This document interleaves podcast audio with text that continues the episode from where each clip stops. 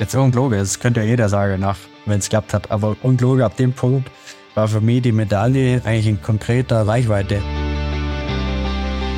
Sie läuft im Feld davon, sie ist die Stärkste im Feld, dann läuft es wie ein Selbstläufer. Das war wie neulich Bayern gegen Paris. Ein Mbappé, wenn der in den Schuh kommt, das ist ein Selbstläufer.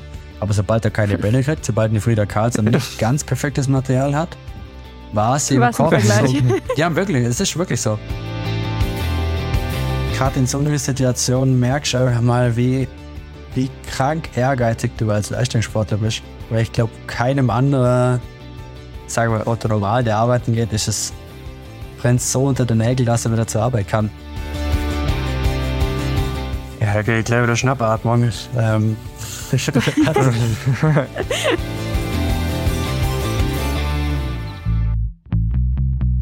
She Happens. Wintersport-Podcast mit Vinzenz Geiger.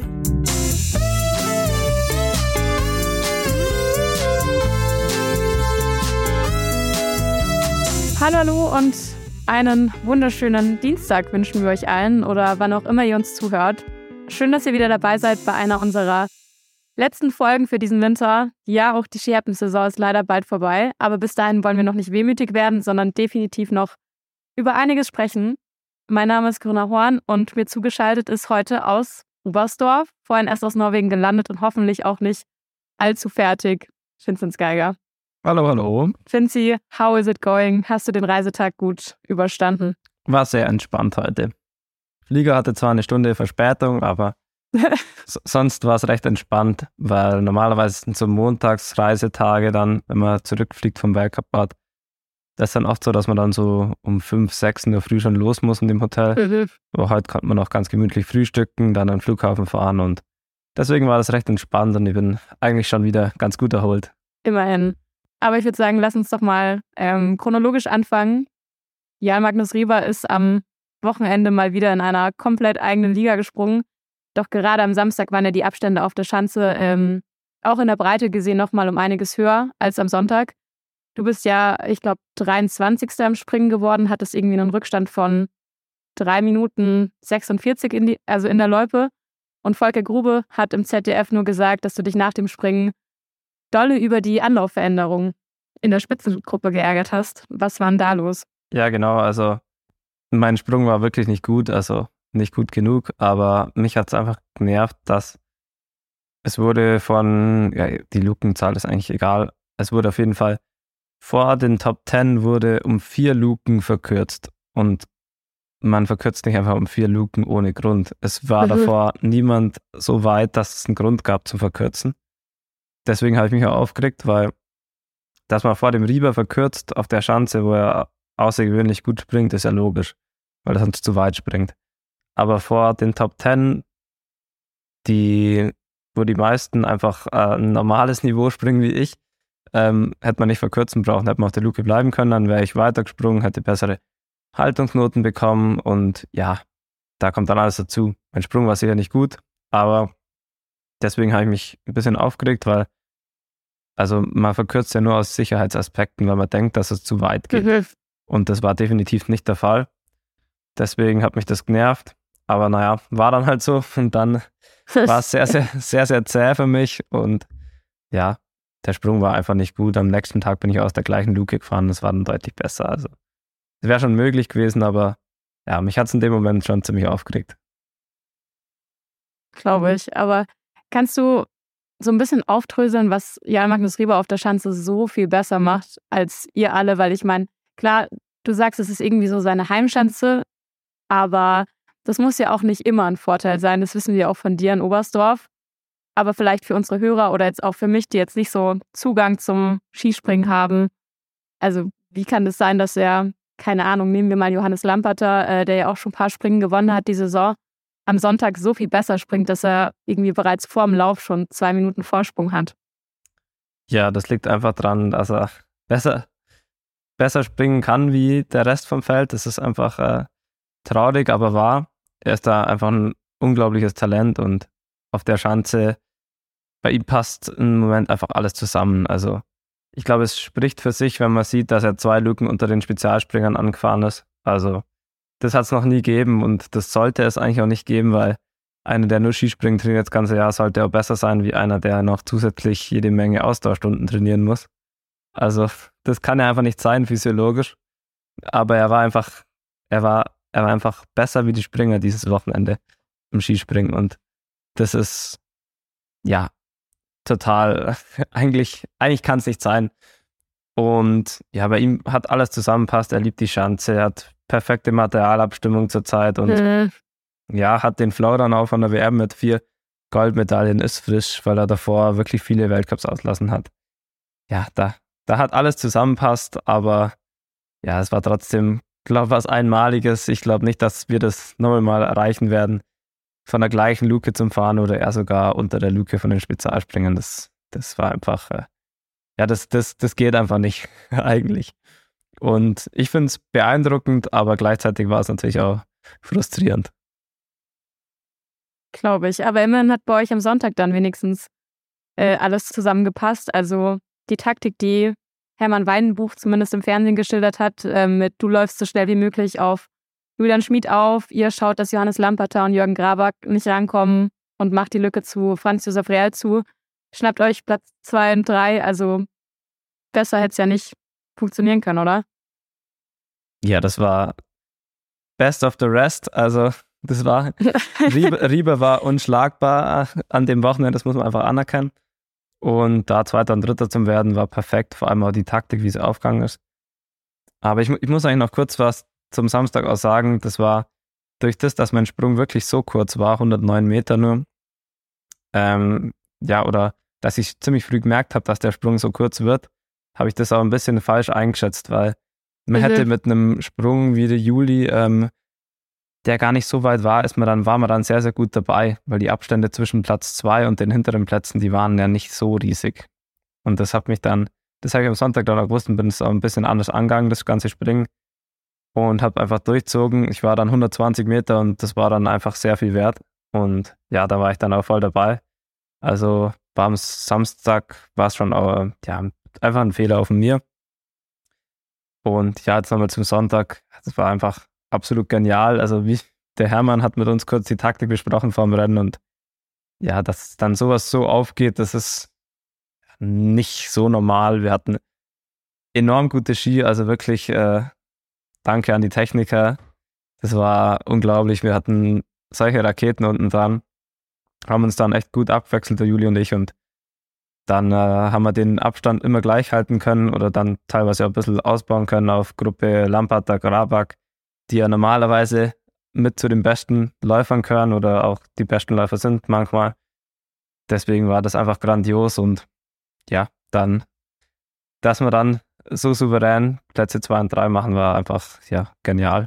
War ja auch schön zum Ansehen, äh, wie ihr am Ende in der Schlussrunde dann im Gleichschritt hochgesprungen seid und Hermann Weinbuchen ruft, mit Gefühl. ja. mit Gefühl, ja. Das, er hat, ja, das ist so, er hat, glaube ich, gedacht, dass ich irgendwie vielleicht ein bisschen durchdrehe und mich übernimm.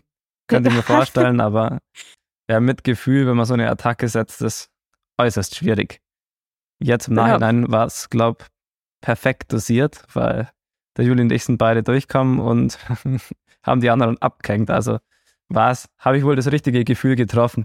Ja, und nach dem Rennen kam ja dann so ein, zumindest so eine kleine Frage auch im Interview auf, nach dem Motto, du hättest Juli eventuell Weltcup-Punkte weggenommen. Ja, genau, da habe ich auch schon ein paar Nachrichten bekommen und auch nach dem Rennen wurden wir es gefragt. Anscheinend hat der Reporter und der Kommentator das auch während dem Rennen schon gesagt, dass es, ob ich jetzt einen Juli vorlasse, dass er die 20 Punkte mehr bekommt. Klar, ich hätte ihm natürlich die 20 Punkte mehr auch gegönnt, aber sowas kommt gar nicht in Frage. Also das, äh, wenn man zu zweit auf die Zielgerade kommt, dann wird gesprintet und der Juli hat auch dreimal danach zu mir gesagt, wo, wo man ihn gefragt hat, also ja, das kommt überhaupt nicht in Frage. Da sprintet man und der, wo schneller ist, ist als erstes ein Ziel. Also das ist ganz logisch, da lässt man einen nicht vor. Und ich glaube auch zu der Weltcup-Gesamt-Thematik, wenn man sich ausrechnet, wie viele Punkte im Juli davor gefehlt haben und wie viele ihm jetzt immer noch fehlen, da wird er, er hat noch eine mini, mini Chance, aber wenn der Lampard da nicht äh, an beiden Wochenenden, wenn er nicht erkrankt oder stürzt, äh, dann wird er sich das Ding holen. Und äh, ob er jetzt die 20 Punkte mehr von mir hat oder nicht, ähm, ja, hoffe ich nicht, dass es entscheiden wird, aber da geht's um, wir sind Sportler und da wird, da lässt man einen nicht vor. Also die Thematik ist eigentlich ganz klar. Ja, sehe ich voll wie du. Also ich kann ja auch mal kurz den Stand im Gesamtweltcup durchgeben für die, die es gerade nicht so vor Augen haben. Ich habe ihn hier nämlich gerade offen. Ähm, es gibt in Lahti noch zwei Einzelrennen. Stand jetzt führt Johannes Lamperter mit 1325 Punkten. Also er hat den Gesamtweltcup ja quasi schon gewonnen vor Julian Schmid auf zwei mit 1179 Punkten und Jens Luras Oftebro mit 1173 Punkten. Ähm, Jan Magnus Rieber ist aktuell, aktuell auf Platz 4 mit 923 Punkten und du auf Platz 6 mit 663 Punkten. Ähm, aber um nochmal zurückzukommen, also die Sache ist so, und ich sehe das auch genauso wie du, klar hättest du im Juli den Vortritt lassen können, aber ich glaube auch nicht, dass er das gewollt hätte, weil so wie ich ihn Juli einschätze, ist er auch ein sehr perfektionistischer und auch ein sehr ehrgeiziger Sportler und am Ende eines, eines Rennens will er ja Zweiter werden, weil er auf der Zielgeraden mehr Körner hatte als du und äh, weil er besser war als du und nicht, weil du ihm ein paar Meter vom Ziel den Vortritt lässt und sagst ja, hey Bro, den zweiten Platz lasse ich jetzt dir, auch wenn es ihm natürlich die letzten beiden Rennen in Lachti einfacher machen würden. Aber ähm, also klar, ich verstehe die Leute, die sagen, das wäre eine schöne Geste gewesen, aber da muss man schon auch mal irgendwie den gesunden Ehrgeiz eines Sportlers betrachten. Und ähm, also Diskussion aus, würde ich sagen. Ja. Oder? Im Normalfall soll es auch keine Rolle spielen. Ja, voll. Noch vielleicht kurz zu der Bekanntmachung ähm, vom Karriereende von Erik Frenzel. Wie habt ihr das erfahren oder wie habt ihr es auch im Team aufgenommen? Ja, also ich glaube, er hat es uns noch nicht offiziell gesagt, jetzt vor der Saison oder während der Saison. Aber die Signale waren schon deutlich. Also ich habe schon gespürt, dass es, es hat so, vor allem speziell nach der, seiner Medaille bei der WM, da ist schon so viel abgefallen und da war für mich eigentlich schon klar, okay, jetzt reicht's ihm. Aber dann hat es uns, uns auch erst eigentlich dann kurz, kurz vor es der Öffentlichkeit gesagt hat, erst gesagt und ja, also ich glaube, keiner von uns äh, war überrascht, und ja, jeder, jeder weiß, was er erreicht hat, was er für den Sport gemacht hat. Und wir freuen uns alle, dass wir jetzt nochmal äh, ein Wochenende mit ihm zusammen im Weltcup starten dürfen. Das genießen wir und das werden wir. Und vor allem seine Karriere werden wir dann äh, ausgiebig feiern. Da mache ich mir keine Sorgen. Das wird ein absolut geniales Weltcup-Wochenende. Äh, ein Abschluss, der, der wird auf jeden Fall denkwürdig. Da, da bin ich mir sicher. Wenn Erik und Hermann aufhören, dann ja, die zwei ja. erfolgreichsten, sowohl als Trainer wie als Athlet, äh, wird beides nicht mehr eingeholt, da bin ich mir sicher.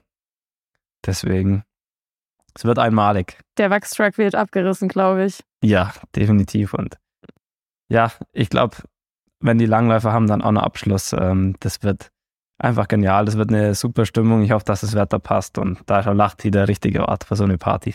Kommendes Wochenende habt ihr jetzt erstmal frei. Da steht für euch kein Weltcup an, äh, bevor die Saison in Lahti am 25. und 26. März zu Ende geht. Ähm, bist du froh, dass jetzt eine Woche Pause ist oder hättest du eigentlich lieber jetzt dieses Wochenende Saisonfinale gehabt und dann schöne Saisonpause? Ja, genau. Also die Pause jetzt am Schluss der Saison, die ist echt blöd. Klar. Ich habe jetzt nicht so viele Rennen gemacht. Ich hätte eigentlich noch lieber einfach nochmal dieses Wochenende und dann nochmal eine Woche Wochenende drauf. Das wäre für mich gut gewesen, wenn wir jetzt einfach einen Falun auch noch starten können hätten. Aber ja, so finde ich es jetzt nicht so schlimm.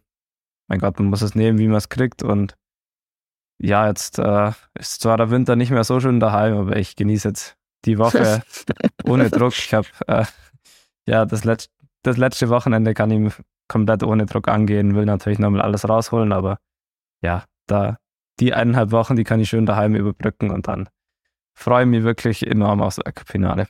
Ich habe ja vorhin zu Beginn gesagt, es gibt schon noch ein paar Dinge, die wir besprechen müssen, bevor die Saison zu Ende geht. Angefangen vielleicht mit dem Langlauf heute, vor allem mit der Staffelmedaille der Herren. Viel Spaß in unserem Gespräch mit Langläufer Janosch Brugger.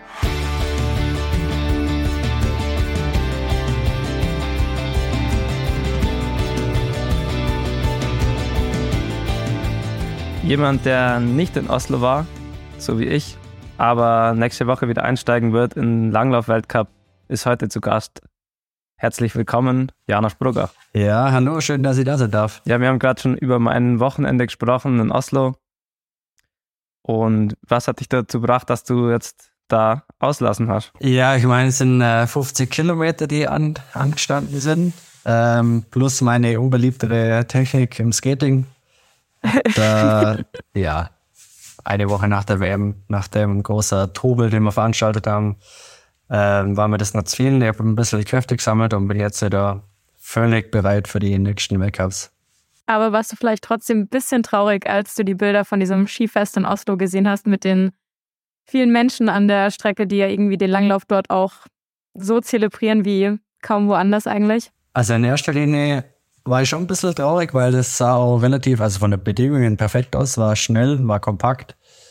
Ähm, auch von der Sonne konnte man sich nicht besser vorstellen, aber ich habe dann auch wieder manche Leute, ähm, glaube neun Tote sterben sehen, von dem her ähm, konnte es dann einigermaßen verkraften.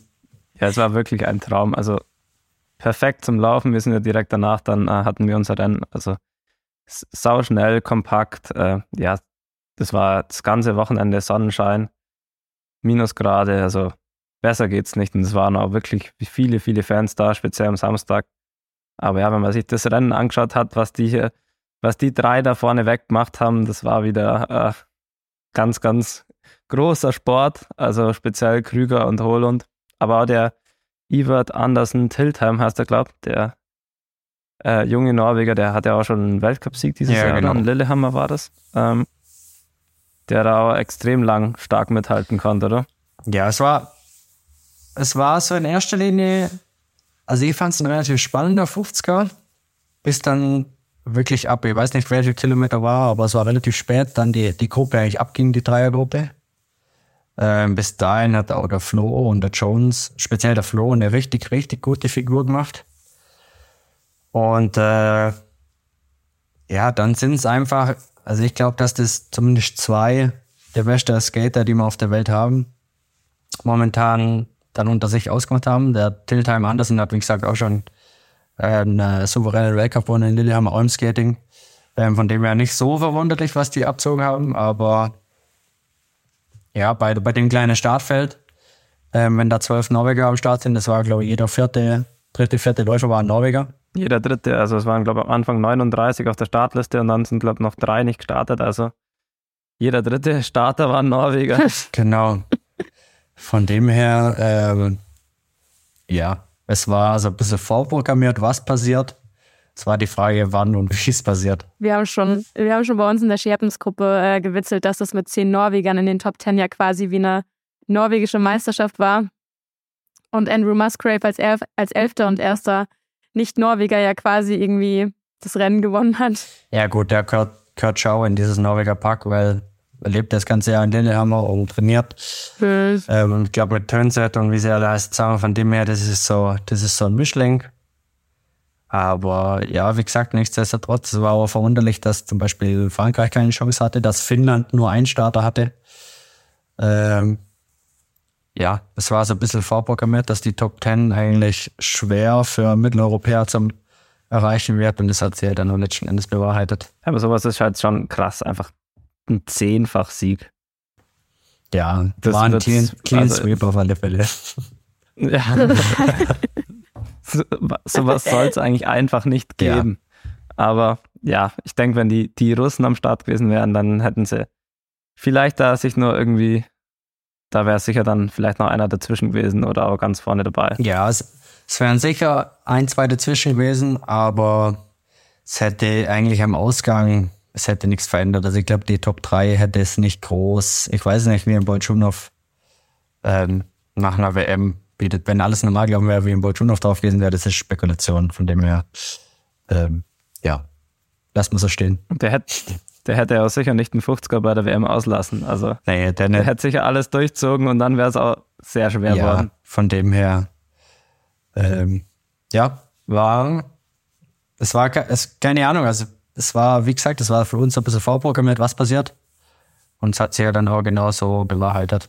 Aber Janosch, wie nimmst du den Weltcup ohne die russischen Athleten bisher wahr? Also für uns unglaublich spannend, weil gerade auch mit der verkürzten Strecken, mit dem 10 Kilometer Einzel- und 20er Skiathlon. Ähm, es ist extrem viel möglich, auch für, für jetzt mittlerweile andere oder viele andere Nationen. Und ähm, ja, es ist so bitter, bitter das zu sagen, aber ohne die Russen ist das Ganze, es ist attraktiver geworden, weil es gibt nicht nur die zwei großen Nationen, sondern es gibt halt die Norwegen und es gibt dann der Rest der Welt und der, der ist dann kunterbunt gemischt. Von dem her, äh, so hart es klingt, aber für uns hat das eigentlich nur Vorteile, wenn es genauso bleibt, wie es ist.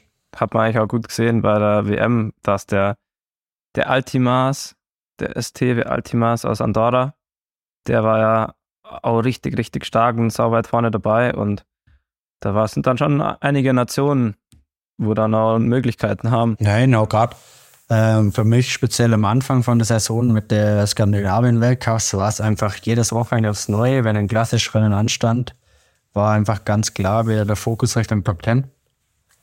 Und das wäre natürlich mit traditionell dem klassisch stark großen eher eine Top 15 ähm, anvisiert worden. Von dem her ist es, ja, es ist cool. Aber auf der anderen Seite wäre es natürlich auch cool, wenn man alle am Start hat und dann könntest du dich quasi mit der kompletten Welt messen. Aber für die, für die breite Mehrheit, für unsere Außendarstellung ist es natürlich richtig gut, wenn wir ähm, quasi die Plätze weiter vorne sind. Du hast jetzt gerade vor der Aufnahme schon angesprochen, dass jetzt langsam wieder die Thematik äh, hochkommt mit, ob man Russland nicht doch wieder in den Weltcup lässt. Wie ist da deine persönliche Meinung zu oder vielleicht auch eure Meinung im Team? Also fürs Team würde ich jetzt auf keinen Fall sprechen, weil da weiß ich einfach nicht, wie die, wie die Allgemeinheit tickt. Aber ja, ich meine, ich habe die, die ganz klar westliche Auffassung, dass ähm, Russland mitverantwortlich ist auf alle Fälle für die, für die Ukraine-Krise, für den Krieg. Und von dem her sage ich, solange da keine, keine Besserung in Sicht ist, ähm, muss das Russland einfach verkraften, wenn sie nicht am Start stehen, so hart es für die Sportler ist. Aber auf der anderen Seite gibt es da auch viele, die, ähm, wie jetzt bei uns, äh, Sportsoldaten sind. Und gerade die kann man einfach nicht äh, gut mit Gewissen starten lassen, weil sie halt ähm, vom russischen Regime quasi ähm, abgesichert sind und äh, auch Geld beziehen. Und von dem her ist meine Meinung ganz klar, solange die, der Ukraine-Konflikt weiterhin so, so präsent ist, ähm, sehe da eigentlich ähm, natürlich keine Zulassung von russischen Sportlern. Ja, ich glaube, das sehen ja fast alle so und ist ja das Einzige für meiner Meinung nach auch, was Sinn macht, dass speziell in so einer Sportart, wo dann, wie du sagst, dass auch Sportsoldaten sind, also das kann man, das kann man einfach nicht machen, dass da Russen und Ukrainer zum Teil dann am gleichen Ort da an Sport teilnehmen. Also meiner Meinung nach, aber ja. Ja, es, es würde auch rein, also ich glaube, rein logistisch nicht funktionieren, wenn, ich weiß nicht genau, wer Sportsoldat ist, aber wenn quasi die durch die Passkontrolle am Flughafen gehen mit, ähm, mit dem Hintergrund, dass du quasi als Soldat eingestellt bist, glaube ich, hast du in keinem europäischen Land momentan eine Einreise ähm, ja, Erlaubnis. Von dem her gibt es da schon ähm, rein gesetzlich auch Vorgaben und rein auch ähm, aus menschlicher Sicht, aus verständlicher Sicht ähm, sehe da kein, kein Land. Weil du jetzt vorhin schon die Distanzanpassungen angesprochen hast, es ist ja doch so, für alle, die es jetzt bisher nicht mitbekommen haben, Damen und Herren laufen seit Saisonanfang, ähm, jetzt ausgenommen von der WM in Planitza, dieselben Distanzen. Das heißt, das kürzeste Distanzrennen ist bei euch jetzt 10 Kilometer, der Skiathlon 20 Kilometer, die Staffelwettbewerbe 7, äh, 4 mal 7,5 Kilometer und das Langdistanzrennen eben für Damen und Herren 50 Kilometer. Da war ja auch gestern am Sonntag bei den Damen der erste 50er in Oslo.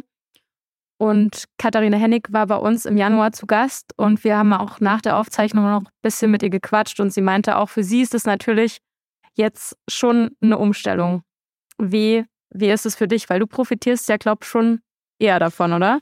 Ähm, ja, für mich ist es hammer cool, weil wir haben, seit wir das gewusst haben, dass die Distanz umgestellt werden, ähm, extrem, gerade was aber die Intervalleinheiten angeht, ähm, extrem darauf abzielt, dass, auch darauf abzielt, dass ich bei 10 Kilometer im Topfit bin.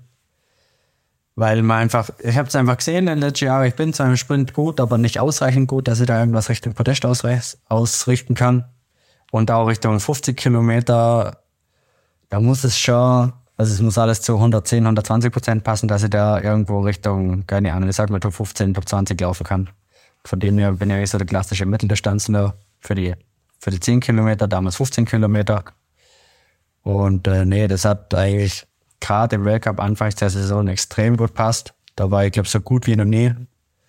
Äh, wir haben es gerade neulich mal angeschaut, die war einmal 1,23 Prozent hinter der, hinter der Weltspitze.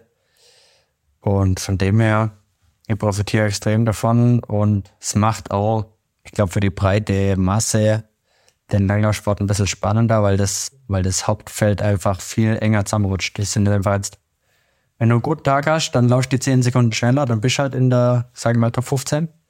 Wenn du einen normalen Tag hast, dann laufst du 10 Sekunden, oder einen schlechten Tag hast, dann laufst du 10 Sekunden langsamer und bist halt einfach 40 da. Es ist extrem eng zusammen. Und das macht das Ganze natürlich aufregend und spannend.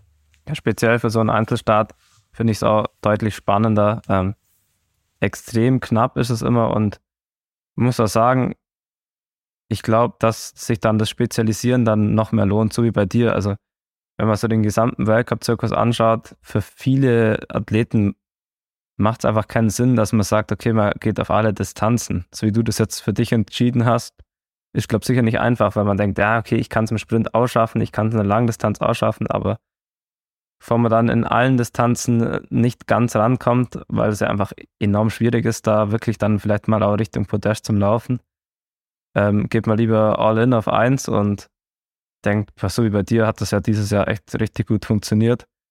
Klar, dann kamen Krankheiten dazu, so wie bei mir auch und wie bei, also ich sag, drei Viertel vom Ausdauer-Weltcup-Sport ist ja dieses Jahr, hat es einfach dann doch öfters erwischt nach den Corona-Jahren. Also die einzige Erklärung für mich ist das, wegen dem vielen Maske tragen und den extremen Maßnahmen dann halt doch das Immunsystem ein bisschen schwächer ist. Oder wie siehst du das? Ja, ich finde, also bei mir, ich war jetzt dieses Jahr, ich war ja kurz vor der WM nochmal eingeschlagen, ähm, wo ich dann auch ehrlich gesagt echt nervös geworden bin, weil es halt genau anderthalb, zwei Wochen vor der WM war.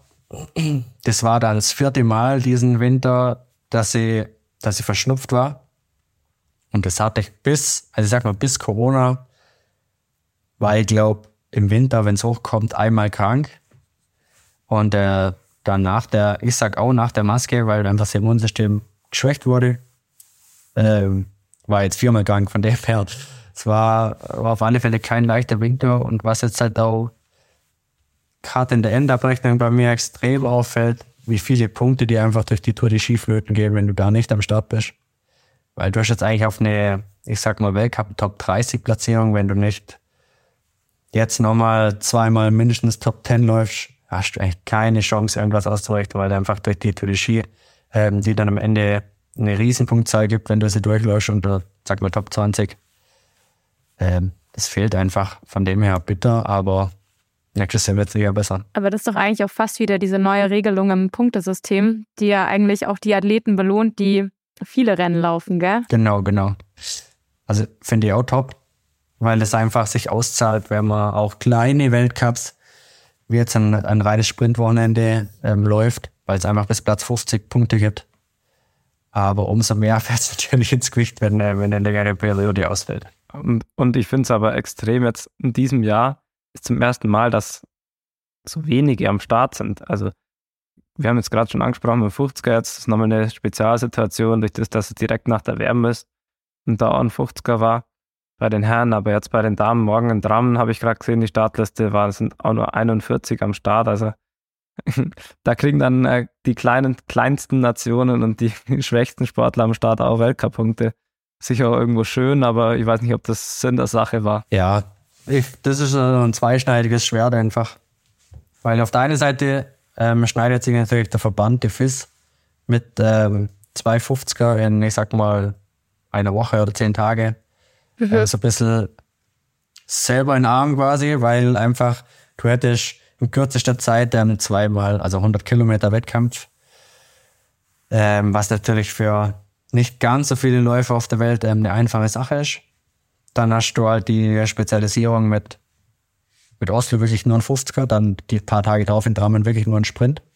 Drammen hast du extrem wenig Wettkampfzeit, wenn es blöd läuft, wenn es blöd läuft, drei Minuten und äh, keine Zeit auf der Strecke, weil es ja ein Startkurs ist. Das heißt, die ist eigentlich immer gesperrt, die Strecke, und du darfst nur zehn Minuten vor dem Prolog quasi auf der Strecke zum Skitest. Und dann gibt es einfach Sini, wie jetzt ich halt, wo sagen, die sind im Sprint nicht ganz perfekt, die sind in, auf 50 Kilometer nicht ganz perfekt oder nach der WM auch müde einfach, was, was völlig klar ist, was so verständlich ist. Und dann hast du natürlich ähm, du relativ kleine, kleine Startfelder.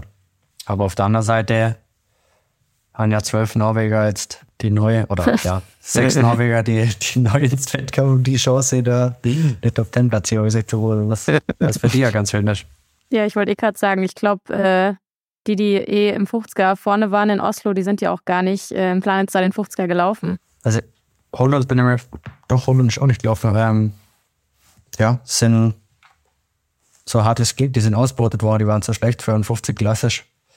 Ähm, heißt natürlich nicht, dass sie auch gewinnen hatte, aber. so ist das in der Mannschaft. Stimmt. Genau.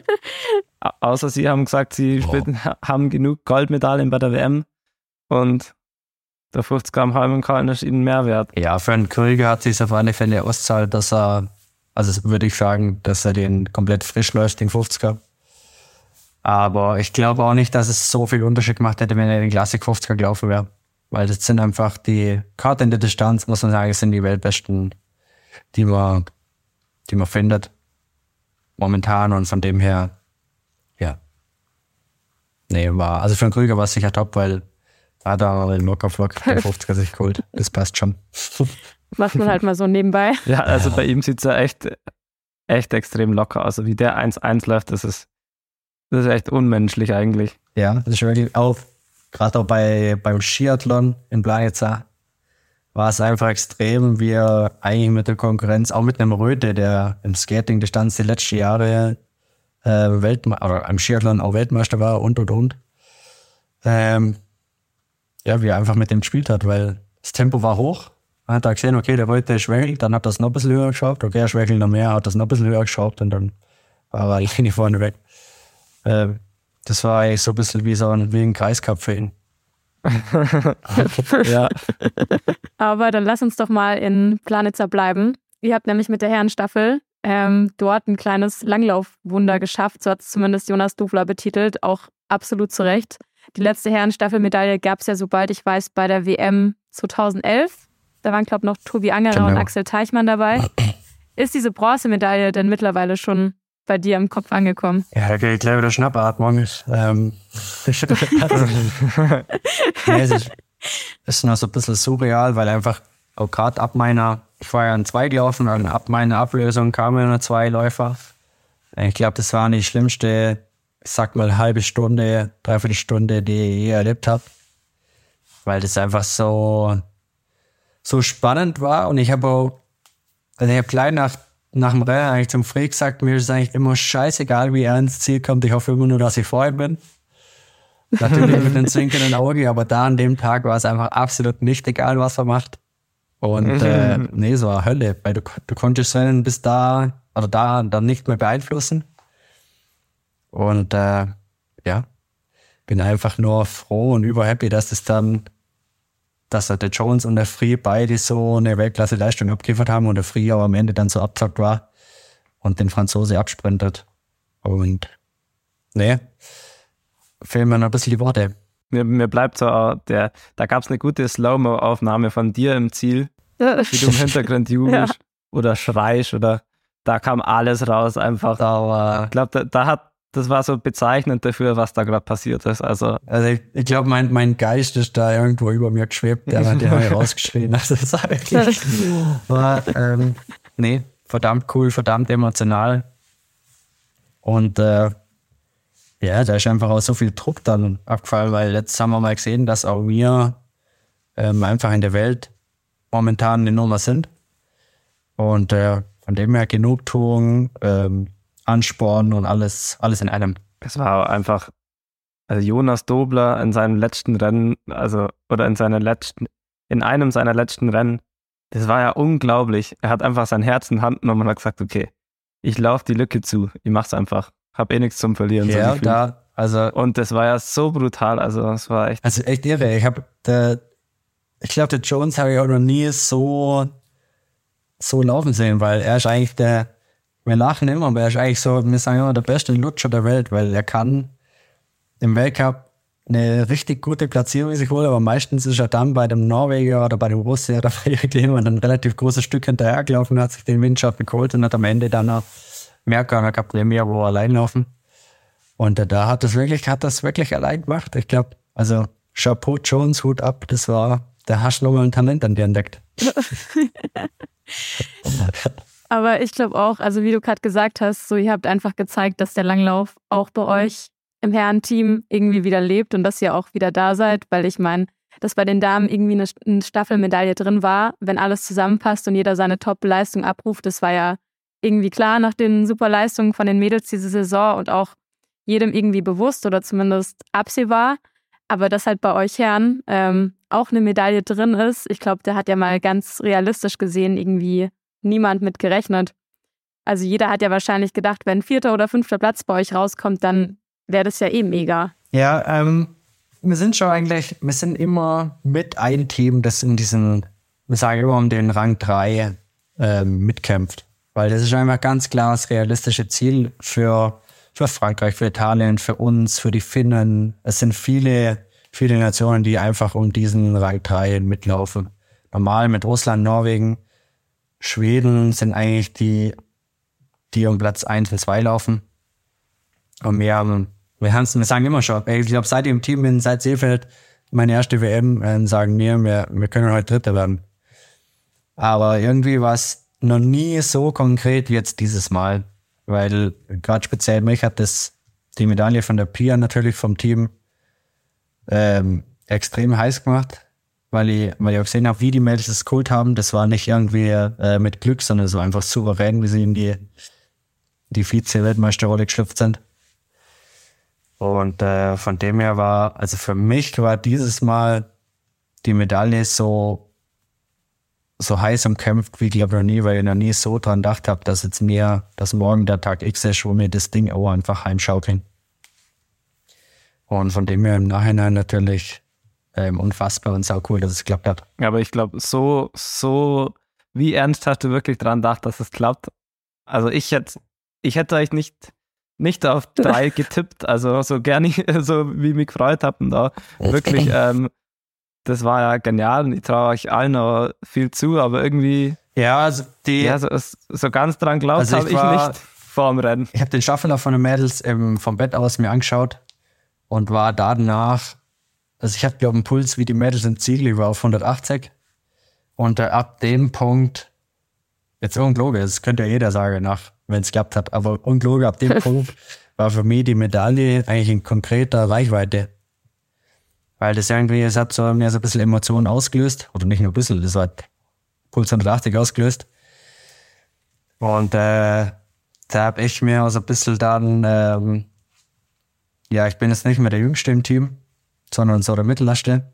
Die, die alte zwei, Bögel und Dobler sind die alte zwei, der früheste Junge, der, der Albert. Ich bin so mit da drin. Ähm, ich habe mir da also ein bisschen dann Selbstvertrauen geholt und habe am Abend, wir machen ja eine Besprechung vorm, vorm Wettkampf, wie und was, was man abfahrt, wie es Rennen abläuft, gerade mit den Coaches. Und äh, ich bin dann am Nachmittag beim Füße vertreten, noch kurz in den Supermarkt und habe für alle eine Runde Limonata geholt. Wir haben in Italien geholt, Gott sei Dank. Weil ich einfach, ich wollte am Abend, mir war es verdammt wichtig irgendwie, dass ich da am Abend in der Besprechung nochmal das Wort in die Hand nehme und äh, die anderen darauf einschwöre. Und dann war die Besprechung vorbei. Dann habe ich gesagt, stopp, und jetzt bleiben alle kurz sitzen, jetzt muss ich noch was sagen. Und dann hätten die alle gedacht, wahrscheinlich mit ihm los, ist jetzt völlig übergeschnappt. äh, das hätte ich auch gesagt. Die, es ist, glaube jetzt morgen die, die historische Chance seit, seit 2011, dass wir wirklich die Medaille heimbringen. Weil es spielt vieles in Karten. Es sind bei der WM immer mal wieder Tage dabei, wo die, die anderen Topläufer nicht ganz perfekt performt haben. Und wir haben einfach das, das große Gut, dass wir, ich glaube, mit der beste Schlussläufer der Welt hatten, mit dem Free. Und auch an 1 und 2 mit mir und mit dem Albert richtig gute Klassiker, die einfach im Feld dabei bleiben können.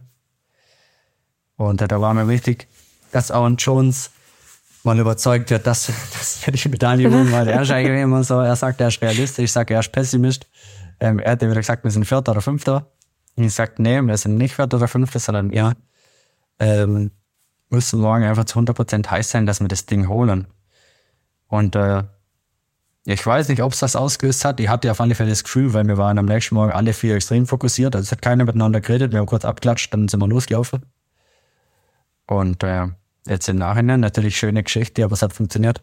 Das hast du dir alles ausgedacht, also. Das hört, das hört sich zu gut an, also. ja, wollte auch gerade sagen. Gebrüder Grimm, aber Klingt es war... wie so ein Märchen. Ja, genau. nee, ähm, ja, das sagt sie jetzt so leicht, aber ich war verdammt heiß auf die Medaille, weil ich wollte natürlich mit der Pia gleich ziehen, sonst wäre es scheiße gewesen, wenn sie eine Mhm. große Medaille gehabt hätte, ich keine. Und äh, also die Staffel war, ja, war so ein kleines das Wintermärchen. Anstatt 2006 Sommermärchen war das Wintermärchen. Definitiv. Auch die Damenstaffel war ja schon, also ich war vor Ort und wir waren ja so nervös. Also das hat auch unser Team brutal packt. Äh, Es war ja auch unglaublich spannend und dann mit den Ski der Schweden, der dann wirklich überhaupt nicht geht. Und da waren dann so viele Dinge dabei, wo das dann so spannend gemacht haben. Aber dann, Ja, das Interessante war auch, ähm, wie, eine, wie eine Frieda Karlsson einfach mit der Situation umgeht, dass sie nicht vorausläuft. Weil da hat man auch wieder gesehen, wenn, wenn eine Frieda Karlsson merkt, sie läuft im Feld davon, sie ist die Stärkste im Feld, dann läuft es wie ein Selbstläufer. Das war wie neulich Bayern gegen Paris. Ein Mbappé, wenn der in den Schuh kommt, das ist ein Selbstläufer. Aber sobald er keine Bälle kriegt, sobald eine Frieda Karlsson nicht ganz perfektes Material hat, war sie im Kopf. So, ja, wirklich, es ist wirklich so. Da war sie im Kopf nicht die Frieda Karlsson, wie wenn sie auf 100 Punkte Weltcup läuft. Und drum war das dann auch, also es war verdammt cool zum sehen, wie unsere Mädels das einfach wahrgenommen haben und da, da aber auch wirklich dann attackiert haben und ihr Rennen quasi aufziehen damit. War, war beeindruckend und das, das ist schon mal so ein bisschen sinnbildlich im Moment für unsere Mannschaft, weil es ist einfach ein Drive drin. Wir haben zwar die zwei, drei Leuchttürme mit der, mit der Kata, mit der Vicky, die einfach jetzt in Olympia auch äh, Medaillen geholt haben. Aber man sieht auch gerade mit dem Free, mit mir am Anfang von der Saison, ähm, es geht richtig was, auch Richtung Weltcup Top 10, Top 5. Und äh, es macht im Moment extrem viel Spaß, auch mit den neuen Coaches, mit dem Marc, mit dem Per, ähm, die viel neue Input mitbringen. Und das ist so ein bisschen die Situation, die ich mir eigentlich in den letzten Jahren erwünscht habe. Und die ist jetzt eingetroffen, von dem her, ähm, es läuft im Moment. Man sieht ja einfach, dass jeder von euch im Team einen Schritt gemacht hat. Und ich glaube, auch diese Erfolge, gerade auch von letztem Winter mit diesem Olympiasieg von Katharina Hennig und Viktoria Karl, auch der Staffelmedaille von den Mädels letztes Jahr, jetzt wieder die Staffelmedaille in Planitzer, auch eure Bronzemedaille, dass halt einfach wieder was geht. Ähm, Und das ist halt einfach super schön zum Anschauen und macht auch richtig Spaß. ihr wart doch übrigens, Ja, macht uns definitiv auch. übrigens war äh, Langlaufherren erfolgreicher bei der WM wie Biathlonherren. Ja. Oh, Uh, Baby. ja, dünne, dünnes Eis, aber stimmt. Fakt. Fakt ja.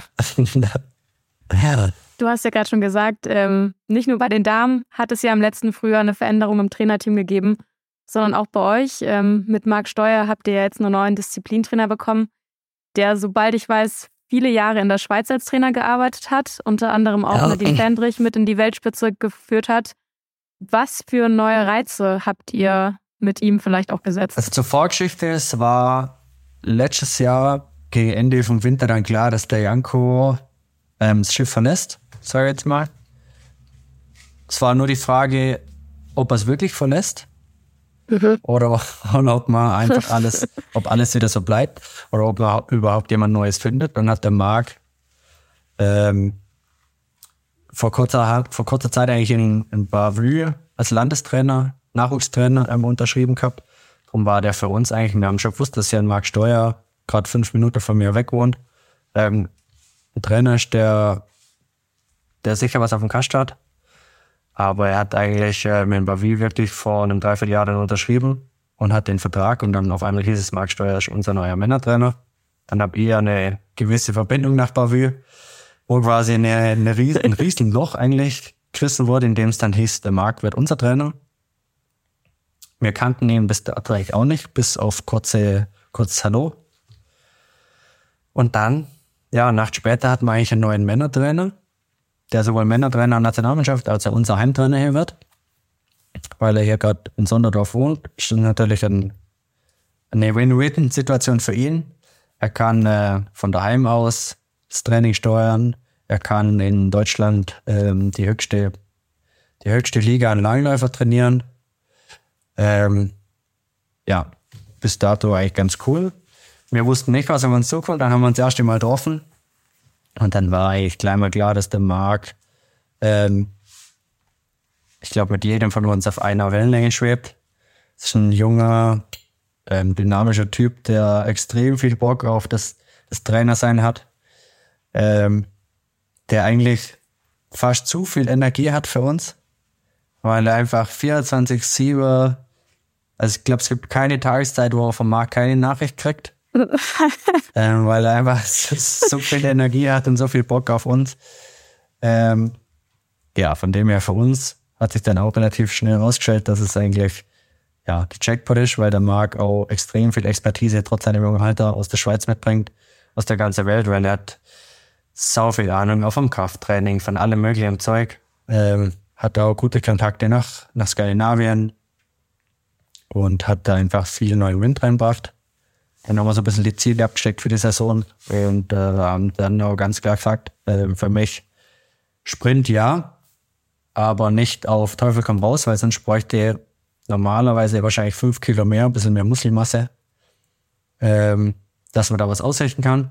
Dann muss ich auch ganz klar sagen, dann ist die Top 15 ja vielleicht eine Reichweite, aber nicht mehr einfach von der Voraussetzung her. Und dann haben wir gesagt, okay, 10 Kilometer kommt mir entgegen, 10 Kilometer klassisch, da wurde performen. So haben wir die, die Intervalle und das Training dann dieses Jahr gestaltet. Und ich habe gesagt, ich bin offen für Neues, weil wir haben jetzt jahrelang dieses altdeutsche System trainiert. Da habe ich gesagt, also komme was wolle, ich probier's. Und es hat sich dann rausgestellt, dass es eigentlich bei mir extrem gut ansteckt, weil ich habe ein bisschen gebraucht, bis es funktioniert hat im Training, aber dann war ich ähm, auch in, innerhalb von kürzester Zeit extrem fit. Und äh, ja, so sind am Anfang von der Saison gleich mal zwei Top Tens rausgesprungen, die natürlich mir ein bisschen beflügelt haben. Von dem her, ähm, ja, für mich der absolute Jackpot an, an neuen Trainer. Bist du zufrieden mit deiner Saison bisher? ja, gut. Ähm, also, so richtig natürlich nicht, weil ich einfach die Tour de Ski auslassen musste aufgrund von wiederholter Erkältung. Aber alles andere wäre mal die Weltcup-Gesamtplatzierung, die natürlich ähm, außer Frage steht. Wenn man mal alles andere betrachtet, ist eigentlich bis jetzt so ein bisschen surreal, weil ich war, also ich glaube, ich war in, in Baidu 15 Sekunden hinterm, hinterm Weltcup-Podium. So weit war ich noch nie vorne. Und das, das ging auch so leicht wie noch nie weil ich habe gefühlt nicht anders den Wettkampf bestritten wie sonst auch, nur halt schneller.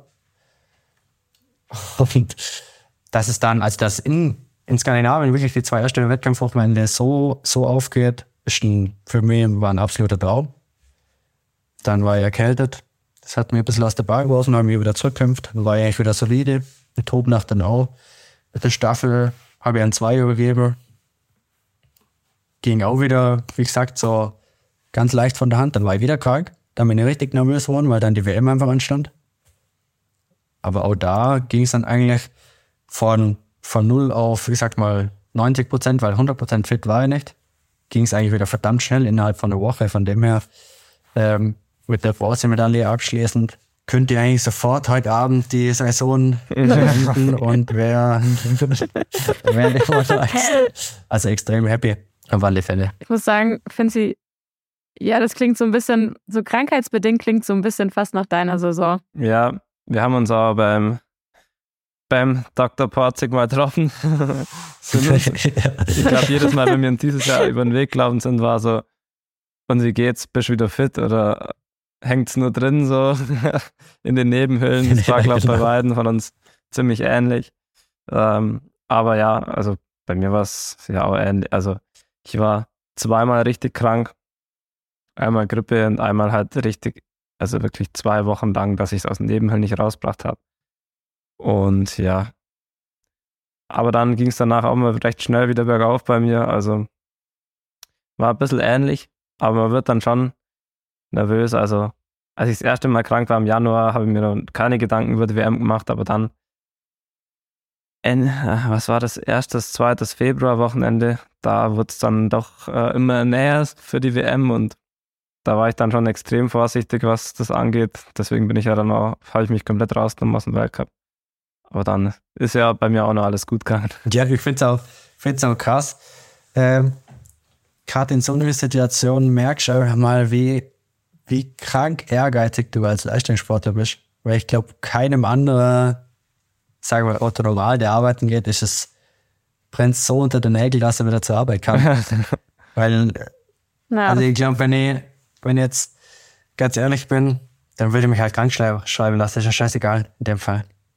Aber als Leistungssportler bist du einfach auf deinen Körper angewiesen und auf das, mit auch dem Wissen von den sozialen Netzwerken, dass alle anderen gerade trainieren, bist du einfach verdammt hibbelig und äh, verdammt nervös, dass du so schnell wie möglich wieder auf dieser schmalen Bretter stehst. Ja, das ist, da muss, Das hat so, da musst du so ein bisschen Fingerspitzegefühl einfach dann entwickeln, dass du da nicht so früh wieder reinsteigst oder, oder zu nervös wirst, weil sonst im Endeffekt bringt's ja gar nichts. ja, da muss man schon cool bleiben. Und wie gesagt, bei mir, wo ich mit der Grippe im Bett lag, eine Woche, da war ich eigentlich echt sehr entspannt, weil ich nicht gewusst habe, wie lange noch Zeit ist.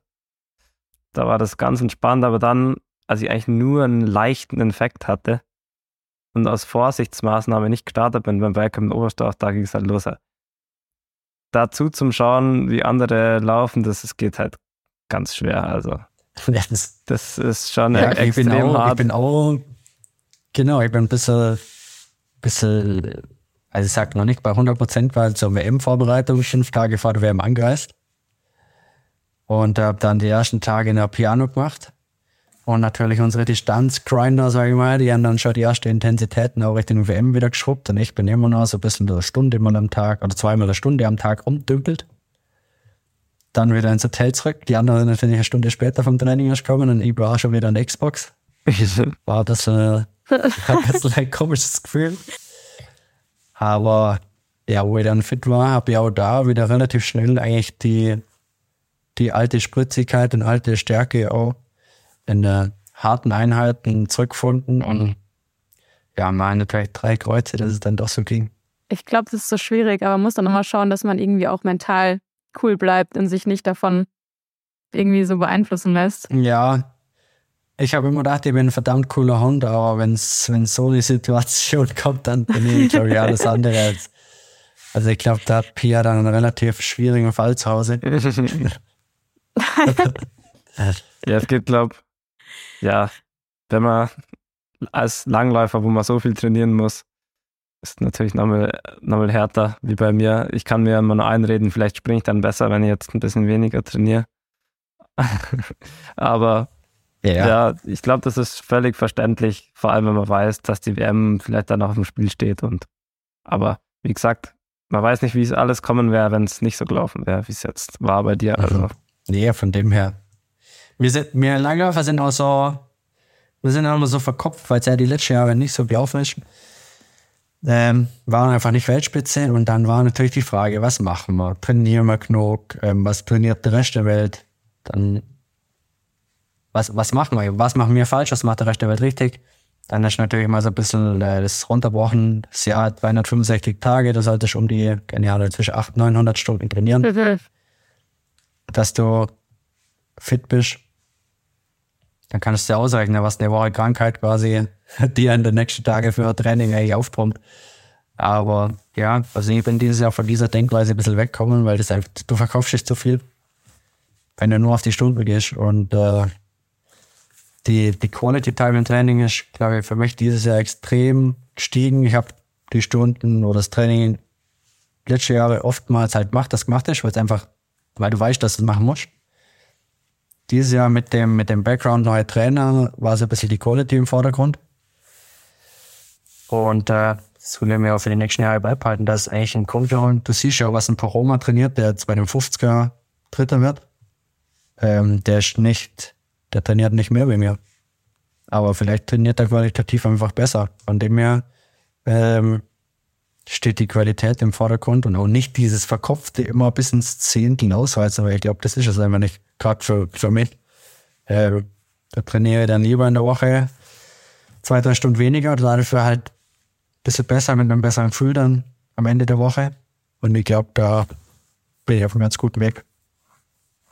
Dass die, die Lage auch in der Krankheit oder so sich so ein bisschen entspannt.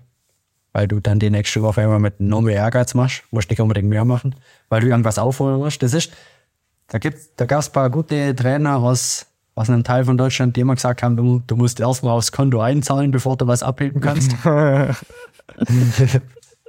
Aber das ist einfach, das ist einfach nicht. Das war vielleicht mal, viel hilft, viel mehr hilft mehr, aber ich glaube, der Langlaufsport ist so professionell, so detailliert ähm, geworden, dass der Quality einfach extrem viel ausmacht. Trainingsqualität. Und nicht immer nur Grinding, Grinding, Grinding. Aber wie bist du von diesem Verkopften, Verkopften weggekommen? Also war das wirklich vielleicht auch der Punkt, dass ihr halt eben neuen Disziplintrainer bekommen habt? Ja, sicher mit. Und weil da sich eigentlich dann im Laufe der Saison halt rausgestellt hat, wenn ich, also der Free braucht sicher ein bisschen mehr Training, weil er einfach erst Ausdauerkeuler und auch der Flo braucht ein bisschen anderes, also Flo Nutz braucht ein bisschen anderes Training, ist sicherlich wie ich. Da hat sich halt rausgestellt, wenn ich quasi bisschen weniger macht wie die, aber dafür halt meine Intensität ein bisschen anders gestaltet, ein bisschen, bisschen mehr mit dem Kopf bei der Sache bin, dann bin ich bis Kilometer 30, wo es mir einfach reicht, ähm, mindestens genauso gut, wenn nicht sogar besser. Da hat so ein bisschen, so ein bisschen ein Switch einfach stattgefunden. Und das, das Coole ist ja bei uns Langläufer und vielleicht der Kombinierer, dass du nicht nur eine Sprungdisziplin einfach hast, weil es einfach völlig im Gegensatz ist, sondern bei uns geht es wirklich nur um das reine Straight On mit, mit guter Technik. Und da hat so ein bisschen für mich quasi ein, ein Switch einfach in der Saison stattgefunden. Wie geht die Saison jetzt weiter für dich? Am Wochenende steht ja Falun an und sobald ich weiß, noch ein Freistil-Sprint in Estland irgendwann zwischendurch und dann Saisonfinale Lachti. Also ich habe äh, bis vor, bis bei der WM eigentlich gedacht, stressiger kann es nicht mehr werden von der Reiserei, aber die Saisonfinale setzt jetzt im Ganzen noch mit Krone auf. Weil ich fliege jetzt am Mittwoch nach Stockholm, fahre dann weiter mit dem Shuttle nach Falun. Da sind dann drei Rennen, Freitag, Samstag, Sonntag. Am Montag fliege ich runter nach Genf, fahre mit dem Coach nach Morsin, nach Frankreich zur Zollmeisterschaft. Oh, oh. Lauf du darfst da, starten bei der Zollmeisterschaft. Wir, für die, die es nicht wissen, wir sind Zollkollegen, der Janosch und ich, sind da schon zusammen Ja. in der, bei der Zollmeisterschaft am Start gestanden. Ja, genau. Nee, dann laufe ich da ähm, Mittwoch, Donnerstag zwei Rennen. Dann wäre am Freitag, also während der Zollmeisterschaft wäre noch Tallinn der Sprintweltcup, den lasse ich aus. Ähm, wäre am Freitag eigentlich in der Lahti das Anfangen der Saisonfinale. Da verpasse ich quasi der Teamsprint, weil ich dann am Freitag nach zwei Zollwettkämpfen wieder hochreise nach Finnland. Ähm, weil am Samstag dann noch ein Klassiksprint und am Sonntag ein 20er Massestart ähm, die Saison beschließen. Von dem her sammle ich noch mal ein bisschen was fürs Klima und für die für die Miles and More und bin noch mal ein bisschen in der Welt unterwegs. Ja. Ach, das ist ja krass. Also, das hätte ja schon gereicht, einfach nur ähm, Falun und Lahti dann noch, aber dann noch der nach Frank äh, Frankreich, der Ja. Zwischenstopp mit zwei Rennen, ja. Ordentliches Programm. Ja. Ist auf alle Fälle auch kulinarisch ein Highlight nochmal zum Schluss. Schweden ist bekannt für gute Küche, Frankreich sowieso. Und dann der krönende Abschluss in Finnland. Herrlich. Wird nochmal ein ja, spannendes Restprogramm. Ich glaube, wir sehen uns dann spätestens in Lahti wieder. Da, Ja, genau, das haben wir alle zaun. da werden wir dann sicher mal am Sonntag einen guten Abschluss Also ich äh, merke finden. Ja, spätestens bei der Abschlussparty sind wir dann, Ja, Abschussparty sind wir dann am Start. da, da wird es nicht viel brauchen nach deinem Programm. Nee. Ich glaube, da, da reicht ein äh, Jackie Cola und dann ist das meiste gelaufen. Also ich merke schon, Saisonpause hast du auch schon im Blick, oder? Ja, Saisonpause dieses Jahr so ein bisschen zwiespältig, weil der Winter einfach so eine Katastrophe war. Ich habe bis dato, ich habe Ja. noch, Ja. ja, noch keine Skitour gemacht. Ich war bis jetzt einmal mit der Alpinski am Skilift. Ähm, da geht mir so ein bisschen was einfach ab. Auf das gute Gefühl, weil ich einfach saugern Skitouren und sowas gehe. Äh, von dem her geben mir weiß noch nicht, ich bin nach der Saison auf alle Fälle nur nach Skandinavien mit der Langlaufski. Ähm, ja, wenn es nur für zehn Tage sind, aber wir sind auf alle Fälle nochmal unterwegs. Aber ich Aber wisst ihr schon, wir wo es sind noch so ein hingeht? bisschen hin und her gerissen. Ähm, weil es gibt eine Möglichkeit nach Schweden nochmal, das wäre aber eine Weltreise. Mhm. Äh, weiß nicht, ob ich das nochmal will unbedingt, weil es auch ein Kostenfaktor dann einfach ist, oder ob man einfach sagt, man fliegt nach Oslo und geht dann nach Lillehammer Schuhschirm. Geil. Ähm, ja, das ist ja einfach ein Traum im, im Frühjahr und von dem her, das haben wir auf alle Fälle nochmal vor. Und äh, dann wird sich auch vielleicht nochmal gar das MLG sind oder sowas ausgehen. Richtig, richtig so. Aber Janusz, dann sagen wir auf jeden Fall vielen Dank, dass du dir heute Abend noch die Zeit genommen hast, mal wieder bei uns Jawohl. vorbeizuschauen. Immer wieder Hat gerne. sehr viel Spaß gemacht. Danke. Ja, ich, ich wünsche dir viel Erfolg am Wochenende. Und ja, wie gesagt, dann sehen wir uns, Danke sehen wir uns gleichfalls. in Lachti. Ich habe ein Wochenende frei. Immer noch bizarr, dass Falun es nicht schafft, äh, einfach wenn eh Langlauf-Weltcup da ist und eine Chance da Ja, ist, die irre. präpariert ist, dass man dann nicht einfach einen Kombinationsweltcup auch noch macht. Aber vielleicht kriege ich ja noch ein bisschen was vom Winter hier in, in Also, Oberstdorf ab. ich glaube, glaub, Falun, Falun ist auf alle Fälle das spektakulärste Schneedepot, was es gibt, weil es einfach der komplette Schanzauslauf voll mit Schnee ist. ähm, und, und die Schanze so mit unspringbar macht. Und, ja, ja, ist wirklich bizarr, ist das richtige Wort. Bis zur WM 27 werden sie schon ausfahren. ja, wenn es bis dahin Ja. hält. Ja, falls ihr ansonsten irgendwelche Fragen habt oder uns irgendwas mitteilen wollt, dann macht es gerne auf Instagram at she.happens oder per Mail an team@shehappens.de. Janusz, wir sagen Danke und ähm, viel Erfolg für den Rest der Saison. Danke, danke. Finzi, erhol dich auch gut und ähm, damit auch vielen Dank an euch, die uns alle mal wieder zugehört haben und bis nächste Woche. Ciao, ciao. Servus. Ciao. Tipp top.